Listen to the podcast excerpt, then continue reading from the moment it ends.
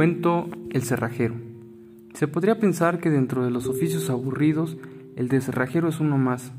Cuando comencé con mi negocio, luego de heredarlo de mi padre, quien a su vez lo heredó de mi abuelo, y la cadena continúa, pensaba lo mismo. Llegaba, abría el pequeño local de metro y medio por un ochenta y esperaba a los clientes para ser duplicados, o algún despistado que se dejaba las llaves dentro de casa y requería entrar. La mayoría de las veces no pasa nada, solo contemplo las horas correr. Otras no llega ningún cliente. Esos son días realmente malos. Entonces le hablo a la María, mi mujer, para prevenirla de ponerle más agua a los frijoles. Por días así, y hasta cuando no lo son, siempre cargo con algún librito para esos ratos de ocio. Así terminé La Guerra y la Paz y todas las novelas de Joseph Conrad. Siempre se me ha hecho curioso ese señor. Era ruso y quería pertenecer a la Marina inglesa y no paró hasta conseguirlo. Y luego ganó dinero escribiendo historias acerca de eso. Por eso siempre he dicho que cuando la traes, la traes. Aunque algunas veces se suceden eventos desafortunados de los cuales me toca ser testigo. Por ejemplo, choques de autos. Por fortuna nunca ha muerto nadie, nada más allá del disgusto. Un asalto del otro lado de la acera o una pelea de borrachos. Niños malcriados peleándole a la mamá para no ir a la escuela, exigiéndole dinero para chucherías, en fin, fruslerías. Sin embargo, esto que te voy a contar a continuación sucedió hace unos días. Para, em-, para empezar, no soy un tipo de esos chillones. Desde chiquillo me enseñaron que los hombres no lloran, esos de mujeres. Pero en esta ocasión, bueno, Mejor te cuento y te haces tu cuadro. Estaba haciendo el duplicado de unas llaves que me habían dejado encargadas cuando lo vi venir. Era un chico de unos 23. Parecía haber viajado del pasado al futuro. Vestía un traje café, corbata y un sombrero al hogar de él. Tenía porte. No le pude ver la cara porque usaba el cubrebocas, que por cierto ya estoy hasta la madre de ponerme esa chingadera en la cara. Es como traer un calzón en la boca, casi no puedes respirar. Te digo esto porque a veces con la María nos ponemos juguetones y tú sabes a qué me refiero. El caso que traía los ojos de un hombre salidos de un velorio, pero llenos de decisión, como disponiéndose a matar a un ser querido. Me recordó esa parte del libro de Juego de Tronos donde le cortan la cabeza a uno de esos que vestían de negro y no tenía mujer. Fíjate, ese libro lo leí porque mi nieto lo dejó en mi casa y me lo traje para el taller. En fin, cuando pasó frente al local, le habló a su interlocutora. Te soy sincero, a la chica no la vi.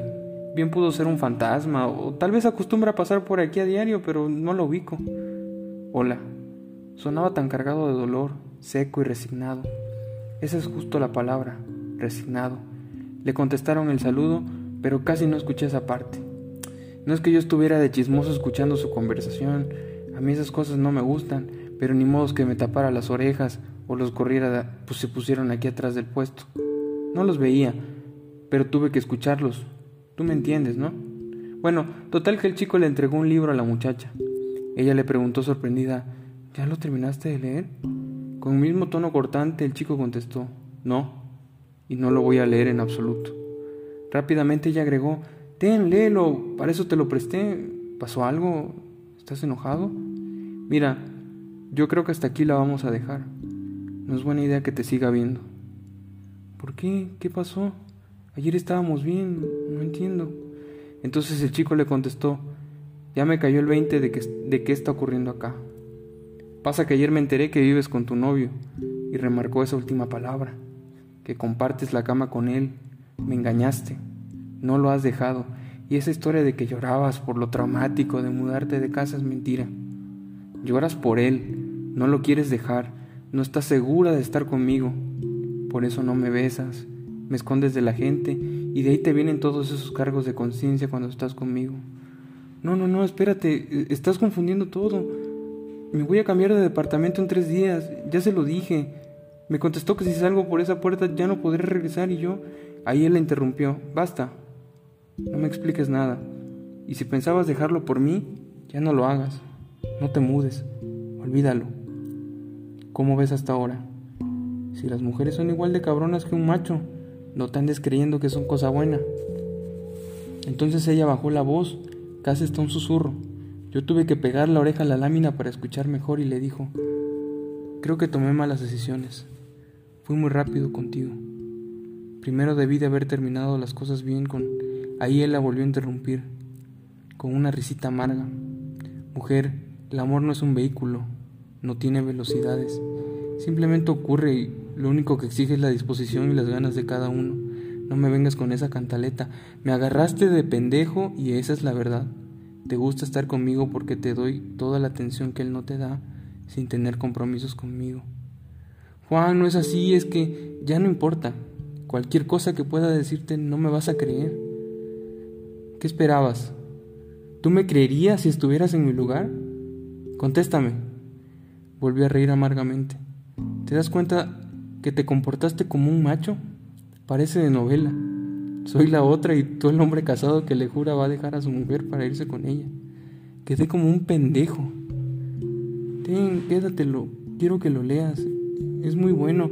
Tiene ideas muy lindas como no lastimar a alguien, pues es lo peor que le puedes hacer a una persona. Ten. Él se volvió a reír y le contestó. Ah, sí. Pues no te quedaron claras esas ideas porque me diste en la madre. No lo quiero. Y no te pongas a llorar. No llores como niña lo que no supiste defender como mujer. De verdad quédatelo, ten. No lo quiero. Siempre que lo vea te recordaré y no quiero hacerlo. De verdad lo siento, no era mi intención que esto ocurriera. Ya me voy a mudar en tres días. Él dio un suspiro profundo y agregó, ya me voy. Pon tu vida en orden y échale ganas. Como dice la canción, cuando te hartes de amores baratos de un rato me llamas. ¿Es, de Sabina? ¿Ya no me vas a hablar? preguntó ella. Adiós, contestó él. La verdad, en ese momento sentía toda la amargura y la tristeza del chavo. Me asomé para verlos alejarse. A él sí lo distinguí por el sombrero. En ese momento iban pasando varias personas y a ella no la pude reconocer. Tal vez si la escucho hablar otra vez, la ubico. No creo que la chica fuera una mala mujer. No hay gente mala o buena son solo personas. Tal vez tiene sus problemas psicológicos y, no se da cuenta del dolor que le va a ocasionar a la gente a su alrededor, como los asesinos de mujeres. La mayoría mata porque odian a sus madres y lo reflejan lastimando a otras. Por desgracia, hoy le tocó a este cuate. Súbele un tantito a la radio. ¿Conoces esa canción? ¿Sí? ¿Cómo se llama? Ah, ¿y de quién es? Crimen de Gustavo Cerati. Casi no me gusta la música de rock. Es para locos y marihuanos, pero es así. Sube el otro poquito.